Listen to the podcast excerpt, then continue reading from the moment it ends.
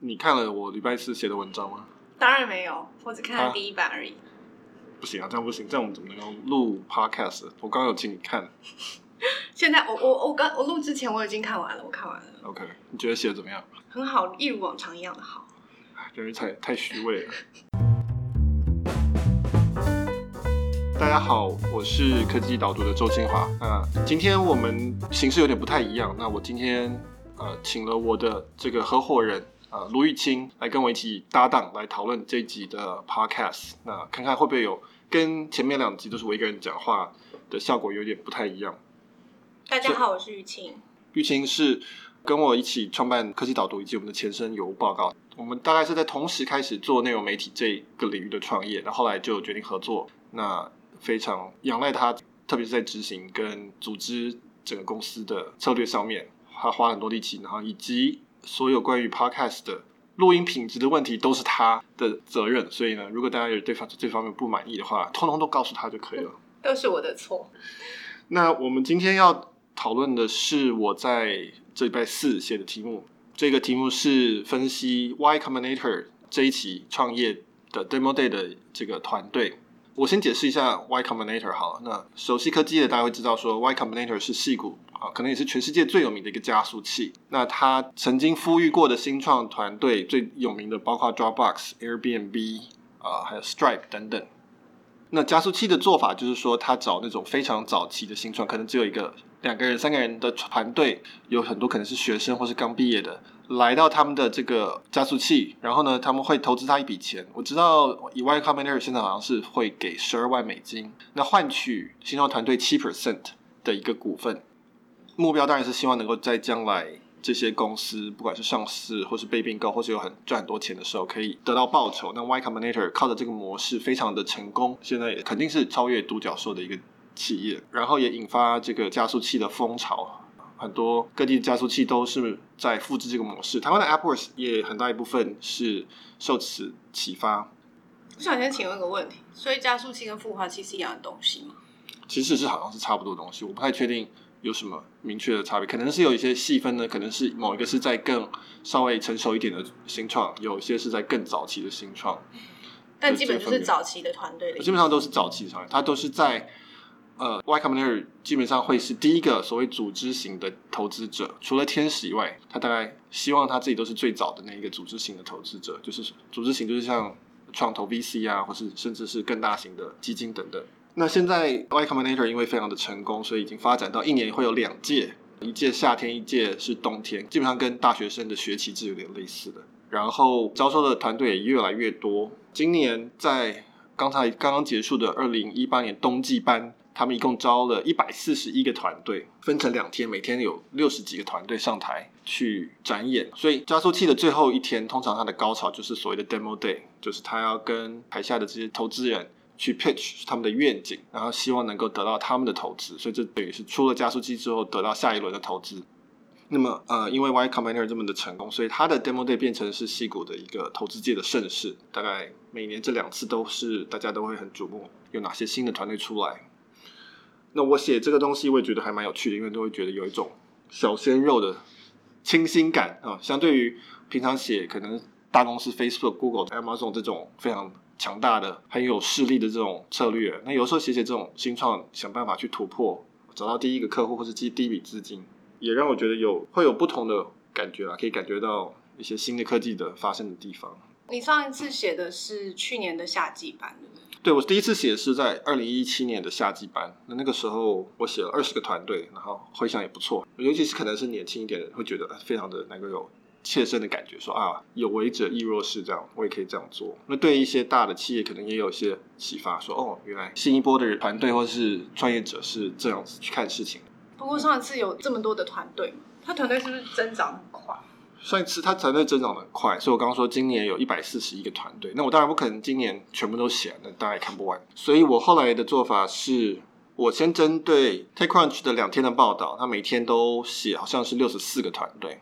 那我再从里面去挑选一些我觉得比较适合台湾人看的。比如说有一些台湾禁止的做大麻的、做国防武器的、这些，那就删掉。有一些是台湾不适合做的东西，什么针对拉美市场的、针对印度市场的这种也删掉。然后有一些可能是比较基础建设的，也不适合台湾的位置的，比如说什么五 G 啊，或是一些非常基础科学的东西，有非常多的生物类的都被我删掉，因为那种基本上是技术性的突破，它没有商业模式上的创新。那换句话说，就是你有这个实验室，你就做出来。台湾有没有？那你也没有办法真的学习到什么东西，所以那种我也删掉。然后这一种就是那种大型 B to B 的企业，那台湾可能没有这个环境做什么针对航运业的什么自动化驾驶的这种，台湾可能似乎是比较缺乏切入点，所以那种我也删掉。所以最后我就删到剩下三十九家，这次还是非常的多。对，还是非常的痛苦。所以呢，我最后再把它整合成八个主题啊，这就是在礼拜四的内容。来让大家比较可以提纲挈领的去理解哦，大概是它有哪些共同的大的趋势，还有面对哪些共同的困难。好，所以简介完了 Y Combinator，那我们今天的形式是这样子：我写了三十九家新创，然后我叫卢玉清一定要看完这一篇，然后他就终于把我的文章看完了。然后我们就各自挑选了几家我们觉得特别有趣、值得讨论的，那我们就今天拿出来聊聊，说到底这些有趣在哪里，值得注意的地方在哪里，以及它可能会面对什么样的挑战。所以我选了三家，卢玉清是选了两家，我们没有先讨论过了，我们就直接在这边开始讨论。你要跟大家讲，我是科技门外汉。就卢玉清，呃，虽然他不是科技，他不像我一样，当然是整天在思考这个事情，整天在分析这个事情，但是他长期来一直是我的编辑，所以他其实也看了我写的很多东西。不过说到底，他并不是科技业的人，那所以我们今天就我觉得也有点有趣啊，看看这样子讨论会讨论出什么样的效果出来。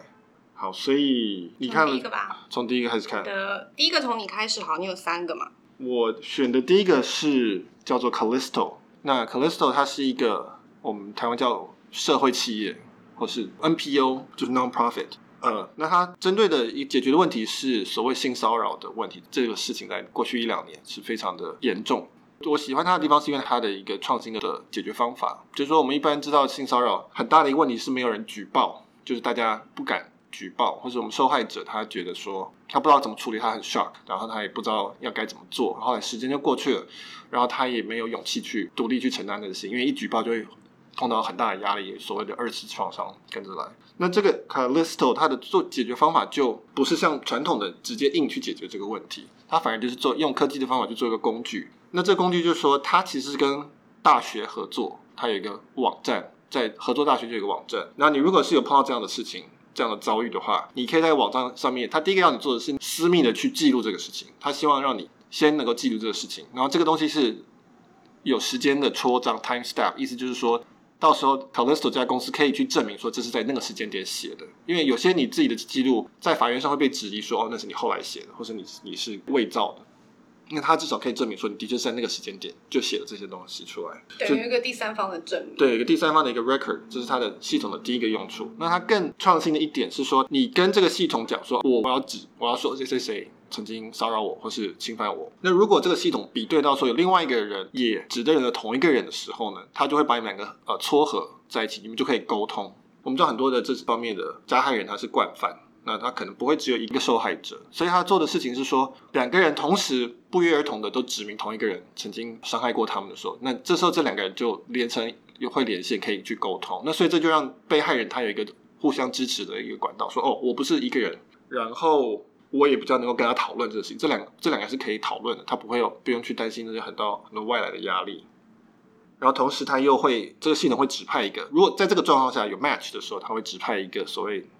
这种顾问，或是说专门在这方面，呃，美国法律有规定，学校必须要有这方面的一个类似社工的人，他会去咨询，那去介入。那这个时候，这两个人在讨论说，我们要怎么采取什么行动？比如说，我们要不要去举发他？我们要不要学校去调查他？或者我们甚至要不要去控告他？等等。不过，社会企业它一样是有绩效的的部分。那它的绩效就是说，我们如何降低了从发现这个事件到举发之间的时间。这是一个绩效，那以及它的比如说正确率，他们的网站上就写说他们的举发时间缩小了三分之一，这样从平平均一个被害者他大概要花十一个月，他才会愿意去举发这个事情，那他们是大概缩到四个月左右。他的意思是说，透过他们。你找到跟你有相同境遇的人，所以你更愿意做，还是因为他有顾问，还是就是这整套系统，他们认为的效果是这样，就是包括了 match 这件事情，包括在 match 之后才提供你一个顾问，这件事情，能让大家就是觉得，因为你你一开始前面记录的部分，他并不见得会直接去协助你，除非你要求。那这个就让大家比较愿意去开始做这个事情，说我只是记录而已没关系，我还不一定要被推到前线去。那所以就是这样一步一步的来。所以我觉得我我我欣赏这个题目就是这样的，就是说它解决一个很实际问题，但它不是用那种很很立即的想要去解决它，就说啊你就是要举报或者什么，我就是要给你资讯去做，而是说好，我先让你找到类似的人，那你们。有了资源，自然会比较有勇气。我对这个题目是还蛮有反应，毕竟我是女生嘛。然后之前做的题目也跟女生比较有关系。但我记得我有一个影集叫《Newsroom》，它里面有其中有一集就是讲，好像是普林斯顿大学有一个女生，她因为自己有性被性侵害的经验，然后所以她就盖了一个网站，然后让所有的女生可以上去。然后你，但是她是很比较。比较不像这个有这么多细节的步骤，就是他就直接说今天谁谁谁侵犯了我，这样在什么时候，然后就是公诸在全校里面。然后性骚扰这件事情是一个很难认定的事情，其实，然后所以他其实这种解决的方式，或许 Calisto 的做法是，可能他们研究出来说，哦，这样子会对受害人更更好，然后或可能这个时间的证明会更有帮助，这样子。对，就是我在写 Facebook 的时候，在上一拜写 Facebook 的时候提到说，有些人批评说 Facebook 要求要实名制，结果就造成说那种性侵犯的加害人可以很容易的找到被害人，然后可以就换句话说就是前男友找前女友，然后骚扰他干嘛这些事情，然后可以看到他的作息或者生活等等。那这个就是因为我们数位化，因为我们资料都上传。然后点点滴滴的记录都自己都会记录上传 Instagram 什么什么的，会造成说这种互相监视的状况。Calisto 就是反过来说，但是它也有它的，你也可以用它来解决一些问题。因为它的这个做法有点类似 Tinder 这种交友 App，就是你们两个人都互相喜欢了，我才让你们 match。那这其实还还蛮适合，就是所谓的被害人，他他基本上希望维持匿名，直到除非是找到一个跟他有相同处境的人，那才他才反而会愿意去去沟通，这个才反而是一个一种这种 match。那所以这其实是一个，我觉得是一个还蛮正面的使用科技的方法。当然有可能被滥用，就像 Facebook 有可能被滥用，我可以匿名，就是随意，我去诽谤别人，对我就是冒充等等，那当然也有可能。所以这还是会有它的问题所在，或是我可以想象有一个人冒充他被害，然后想要知道到底有没有人被害，那其实这也有可能会有些问题。呃，但是无论如何，这就是一种用科技来解决一个很实在的问题的一个方法，我觉得。他们现在已经在大学里面。就已经都开始使用。对他们现在在他说有二十几家大学合作，然后他们第二步是要到企业里面去跟企业合作，所以它就变成一个企业的网，不同企业的各自有企业网站。那你如果去投诉某一个人，好几个人投诉，比如说像 Uber 这个这个 Susan Flower 这个例例子，那他的 HR 或是他的主管就知道说，哦，这个人可能有有问题这样子。有可能，嗯，每间科技公司里面都会。有可能啊，对啊，所以我就说这是一个。呃，既是一个 NPO，但是又其实相当的，搞不好是算是一个很有商商业头脑、有规模化的思维的一个。好了，下一个换你啊。好，嗯，我自己看了三十九家，我自己觉得还蛮有趣的是，其中跟那个人力资源有关，叫 Lobby，它的概念还蛮简单的，它就它就是呃为了求职者设计的一个。服务，那你如果比如说我对 Uber 或者是我对 Dropbox 有兴趣的话，我对我对 Y Combinator 有兴趣，我可以跟那里面的资深的员工做一对一的对谈，这样子做我就会更了解这家公司，然后这个愿意花时间跟我聊天的这个资深员工，他也会赚取一些外快。因为其实很多求职公司他们自己分析出来最好的效果是 referral，如果是资深员工认识这个人，他推荐他这个人。的表现或者是留下来的几率都会比较高，但是因为 referral 就是都靠着员工的人脉嘛，或者是这个人他可能会有不生其扰，有很多人一直来找他或什么的。我知道还还蛮多公司其实在做类似的，对，很多很其实很多大公司有所谓的 referral program，意思就是说，如果我是这家公司的员工，如果我介绍的人录取了这家公司，我还可以得到一笔奖金。那有些美国科技公司那个奖金其实很大的，因为他们其实对人力的需求很大。而且人对他们来讲是重要的资源，所以他们愿意花比较高的这个诱因去取得好的、适合的对象。所以 lobby 这种做法其实就是它其实有点像前一步。比如说，我真的要推荐你这个人，我可能压力会很大，我也不是真的很熟悉你或者是什么。然后，如果我我也不认识你，如果你可以透过 lobby 的服务来跟我认得，然后跟我咨询，然后我们。一步一步认得。我觉得或许这样他愿意推荐他的几率会比较高吧。对，这题目其实非常竞争。我们我们共同认识的朋友也有在做类似的事情，就是说，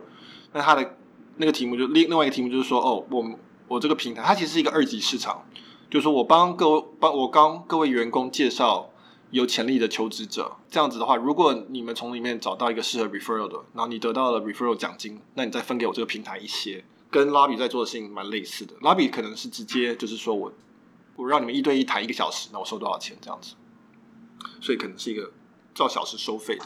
那我提到那个 model，它基本上是分润分这个 referral fee，全收到才算。那其实这种都是在一方面都是在利用员工的闲置时间，好，就是那另外一方面呢，它其实都透露出所现有的公司的 HR 的这个无效率，就是说它缺乏效率啊。就是明明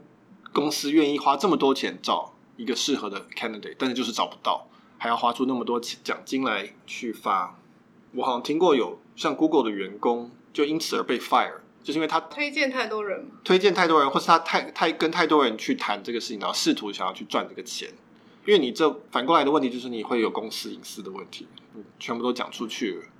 你你基本上不是在用你的工作表现，你在 Google 的工作表现赚钱，而是你在用你在 Google 的 title 赚钱，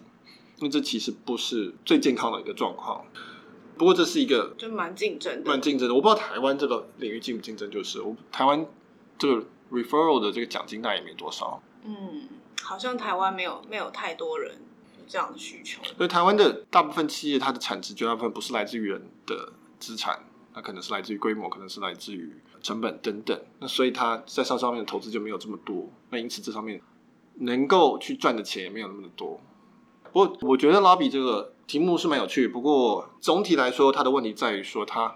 很容易被其他的求职网站给吃掉，因为这很这是一个还蛮容易竞争的东西。因为在拉比或者在其他的平台上没有特别的，因为真正的他没有掌握真正的关键，真正的关键就是公司里的那个员工嘛。那那这个员工其实谁都可以去争取，就像 Uber 的司机，很多平台可以去争取一样。那我如果是大型的求职网，比如说美国是像 Glassdoor 啊、Monster，台湾可能是一零四，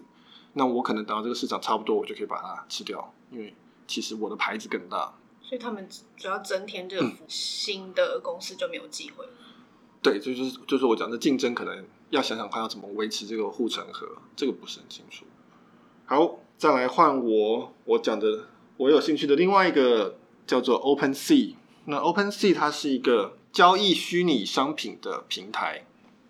大家可能记得不久前很红一个东西叫做加密猫咪，Crypto Kitties。台湾有叫加密猫咪或是数位猫咪，那它就是一个用以太链去做的一个商品，就是像猫咪啊，可以生小猫，然后可以交易。有些猫咪长得特别漂亮，价钱特别高，那非常的红。那后来甚至一度造成以太坊的这个交易瘫痪，因为就是交易量太大。那我觉得这个题目很有趣，就是它这个题目是说，我就是在外面做一个类似 eBay，但是我交易的都是虚拟的东西。我我觉得这题目有趣，是因为我觉得这个东西的需求会越来越大。就是各种虚拟的商品，这要稍微解释一下。加密货币其实你可以想象，它就是一种比特币，只是它每个比特币都长不一样。比特币每个都长一样，所以你可以拿来兑换，你可以拿来交易。一百个比特币就是一个比特币的一百倍。那加密货币它同样是一串代码，只是它每个代码不一样，这是它的特色。那所以这个东西是。现在已经产生出了，这次只是噱头，大家在玩，就是游戏好玩而已。但是其实你也可以想象，有很多东西你都是可以把它做成一个加密的形式。你刚刚提的这个重点到底是那个币，还是可以加密这件事情？重点是每一只加密猫咪，它都有独特的特色，而且它都可以在直接在用软体的方方式确认说它是属于谁的。所以我交易给你的时候，就是我系统就知道我没有了，你有了。所以这个记录非常清楚，所以大家就可以交易，而且每只都不一样，因此每只有不同的价格。同样的技术，你可以拿来用在很多各式各样的虚拟的东西上面，比如说游戏的配备，我们也可以拿来交易，因为我确定我没了你就有。我们也可以拿来交易，比如说某一个软体的 license，或是票好了，票券。其实现在票券基本上就是一串代码，或者是机票也是一串代码。那我可以拿来做我交易给你，那我全部都用虚拟交易平台，我不用。转换成法币，也就是一般的真正的货币，我也不用去付那些信用卡的手续费等等，那我就可以这样做，我可以点对点做。呃，比如说我卖给机票给你，我我以后可能不用再透过长荣航空的网站，它是中央化的东西去做，反正只要有任何人有那一串代码拿去给长荣航空，他就知道说哦，这个是的确是有买票的。所以我觉得这个东西其实发展性是很大的。所以所有的数位的资产都有可能是限量的意思。应该是说，所有必须要限量的东西都有可能数位化。所以飞机的机票是必须要限量的，因为一个位置只能坐一个人。旅馆房间是某一个晚上，那个旅馆房间就只能住一个人，这东西都是有限量的。这种叫做 rival，就是就是它是它是一个人有，另外就没有的东西。那这种东西都将来都有可能会数位化，然后用加密就是区块链的方式去数位化，那这它都可以交易。所以我觉得这个 OpenSea 这个概念，它的执行怎么样我不知道，就是它的创办人当然都还蛮有经验的，我去看了一下。不过我觉得这题目本身是有趣的，因为它这个市场会越来越大。更重要一点是说，它根本就不做实体的商品了，它不卖任何实体实体的东西，它就重新开始。那这样的话，你就可以有很多创新出来，就是你丢掉一些过去的一些包袱。比如说，它上面很重要的一个功能就是叫做我们叫 escrow，就是说我在上面说我要卖加密猫咪，那我就做一个开标竞标。那我竞标的方法是说，我把这个东西先放在这个 escrow 账户，就是类似一个信托。只要有任何人那个价钱最后是赢的，他就会把它拿走，我没有办法取消这件事情。我一定会拿到钱，但是我一定我一定无法取消。这个基本上是虚拟商品才能做的事情。你如果我们今天是在 eBay 上面卖一个，比如说棒球卡好了，就算你标到，我可能还是不出货。我后来后悔，我改变心意。那这个东西就是因为它是软体，然后它是可以用软体去设定，因此才会有这些特质。所以我觉得这是一个有创新的地方。就它是在以太坊的某一种应用吗？这个平台不是，这个平台不是，对，它就是自己有一个自己的。区块链的技术是不是？然后所有人可以透过它发行。呃，它是一套软体，它去接一个这样的链。假设说，比如说加密货币是用以太的技术，它就是接以太，它就因为这都是软体，对，所以你只是说看能不能接那个软体而已。所以它用到了所谓智慧合约的概念在里面，但它不见得是用任何某一个链的技术。总而言之，是可以被记录的，就对了。对对，只要那个虚拟商品是允允许这种跨平台交易，比如说以太，它基本上是可以，因为它就是一个。以太上面的币嘛，嗯，那那就可以去做。好，那接下来又换舆情。是我都是从非常消费者的角度来看，所以我看了一下，觉得最有趣的应该是其中一间叫做 Storyline，它是一个你可以训练 Alexa 一些语音上面的技能。然后它标榜的就是像 Webly 完全不需要任何城市的能力，然后就可以自建一个网站的。那它就是说你完全不需要任何的城市的能力，用它的这一套工具，然后它是非常视觉化、很很容易理解的，然后你就可以训练你的，你你可以教它一套你希望它回答的东西。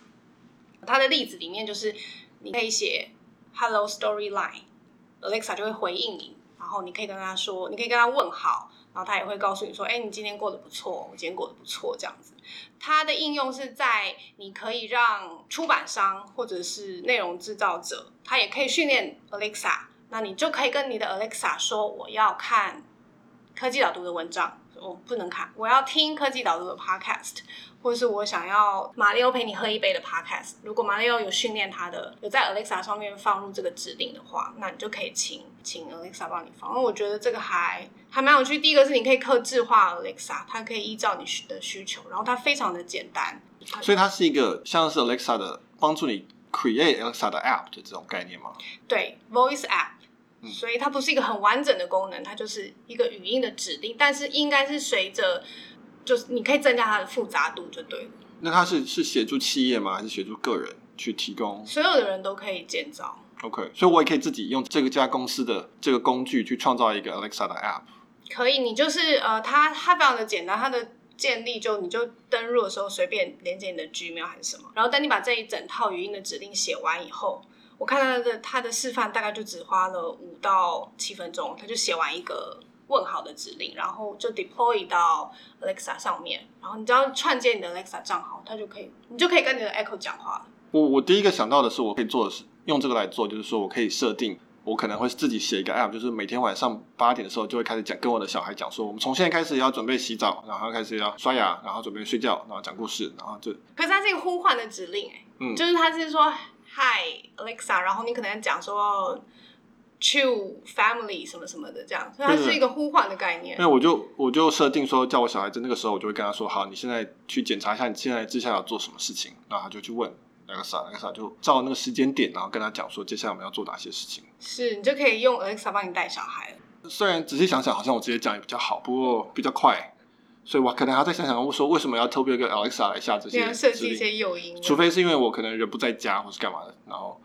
要做这个事情。对对，这还蛮有趣的，就是说我们我们看到到处都有越来越多声控的东西出来，那自然而然就会大家会希望可以克制化，可以自己做一些想要做的 App 上去。对，而且看起来难度非常非常的低，嗯就是连我这种平民百姓都可以，似乎也嗯可以建立一套自己要的指令。嗯我我刚刚查了一下资料，就是说像 Alexa 上面已经有两万五千种 skill。对，我以前看过一个电影，那它这电影是一个那种浪漫爱情片，但基本上是讲一个女生在倒叙说她的男朋友死了，但死之前还帮她准备了很多的信，然后她就每个人就请别人寄信给她，然后隔一段时间就会看到这个信，然后就看到说哦，她表达一些关怀或是思念等等。虽然我觉得这个男生似乎可以死得再干脆一点哈、哦，但是当然这有他浪浪漫的地方啦。那你说每年生日寄一封信之类的这个概念吗？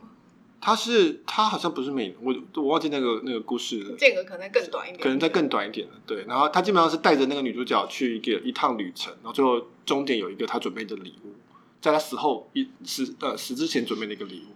所以我想这个用 voice 来做可能会更感人一些，就是你是用用说的而不是用文字，是最好还可以录自己的音。对，还可以录自己的音，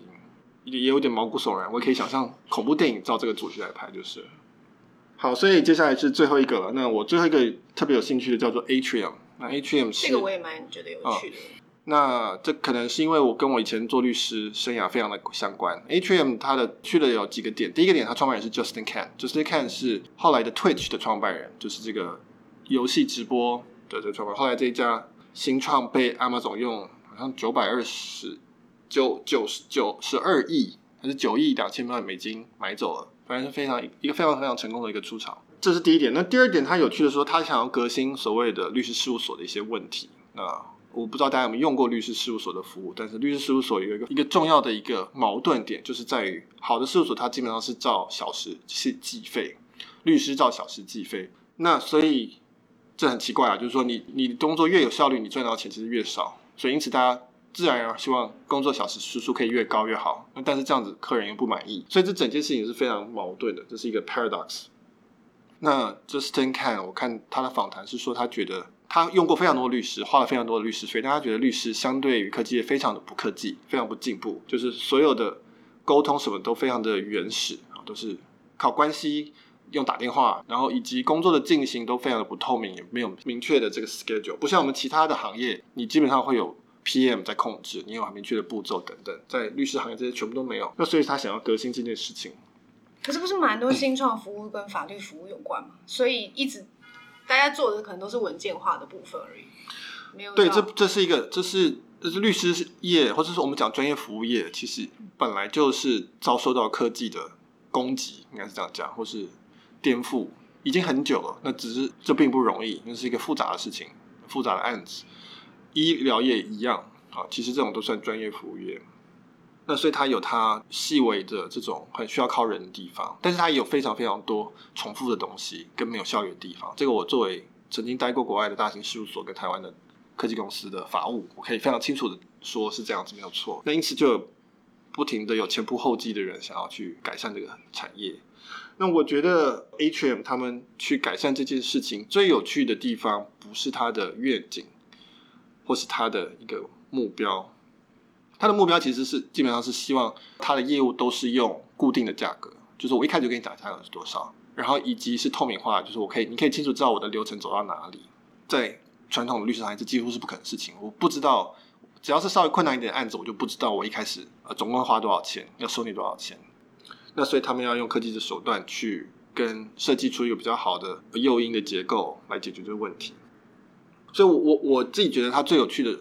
一点在于它的结构，就是说，他这一次创业其实是两家公司，一家是一家科技公司，一家是一家律师事务所啊。律师事务所叫 H&M LLP，科技公司叫 H&M LTS，就是 Legal Technology Service。所以 LLP 就是 LTS 的客户嘛，那个 LTS 就是要帮这家事务所去设计工具，那 LLP 就是真的去提供服务的。所以 LLP 这个事务所就是科技公司的第一个客户。那所以这个这个 model 我其实在台湾我也讲过，比如说 i s h e f 跟马善堂，这个它是类似的概念，还蛮多。这是一个还蛮常见，而且是我觉得是很好的一种做法。那我觉得更进一步，它有趣的地方在于，这个事务所的这些师律师呃合伙人，他们同时拥有这家科技公司的股份。OK，所以他们有一个规定，就是说这些律师百分之八十时间是服务客户啊，就好好做你的律师；百分之二十时间要用来协助这家公司成长，做好它的工具，然后改善它的产品。因为这个科技公司产品将来也要去授权给其他的事务所使用，所以你这些律师你赚的钱。律师费只是其中一部分，你更大的一个潜在的报酬就是你这家公司可以上市，做得很棒这样子。那所以大家就会花心思去告诉这家科技公司说，我到底需要什么服务，怎么样可以让我做得更好。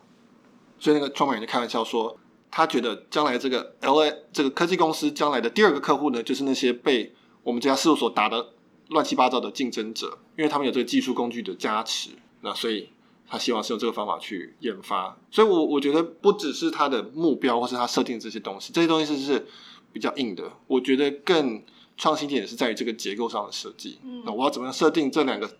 组织结构，让它可以不管怎么样，最后就会发展出我想要的结果。这种创新其实是美国人很擅长的，我觉得台湾反而比较少见到这种思考的方式。但是通常都是同时设立一起开始。那通常通常传统做法就是我开一家科技公司嘛。然后我希望去找律师事务所当客当我的客户，跟他讲说，哦，我可以开发这个产品给你哦，你要不要用？然后事务所嗯，好像对我没有太大用处，我也不知道好不好用。他没有诱因嘛，他现在赚的很好。你如果你的模式太革命性，说啊，我要取消所谓的时数制，改成固定费用，他根本没办法接受，没有他也没有办法说服他的同事们接受，所以这整件事就停住了。那他也不知道你的东西到底好不好，那他其实也没有真的诱因帮助你，对他没有没有明确的好处，但是有非常大明确的这个变动。风险存在，那这件事情就不 work。那是不是跟你之前有写过那个，就是有一个三间公司一起成立？巴菲特跟亚马逊跟摩根大通吧，合作要做医疗产业的。对，就他，你不是说他们各自在这一条链上面也都有各自的角色，然后大家就一起，但是他们同时又成立一个新公司，然后剩下这三间都是他的，可能是客户或者是他的供应商嘛？对，我在另外一篇提到过亚马逊。应该是 J P Morgan 还是 Morgan Chase？我对不起忘记了。J P Morgan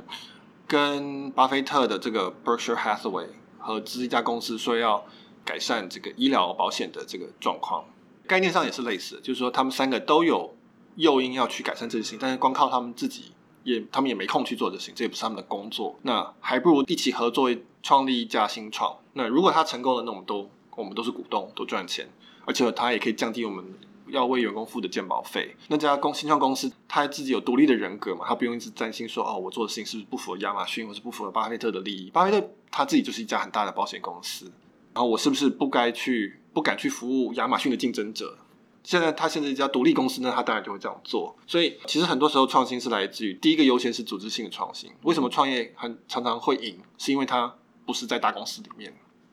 这当然是一个先天上的优势。那我觉得这这家 Atrium 比较让人值得期待会成功，就是因为他的律师都有诱因要让这家科技公司成功。这样的这家技术公司，就我们不是只仰赖老板的思维是进步的，而是我们这整个结构会让这件事情成功。那我觉得这种系统性的思考是更有更强大。好的，那我们今天的 podcast 就在这边喽。不知道大家喜不喜欢这个形式？如果喜欢的呢，请你们按赞，或者是在 podcast 上面留言。不管这些都会让我们比较能知道说大家喜欢哪一类型的内容，那也可以让我们在不管是 Apple 的 Podcast App 或是在 SoundCloud 上面有比较好的排名，可以啊让更多人听到我们。好，谢谢大家，谢谢大家，拜拜。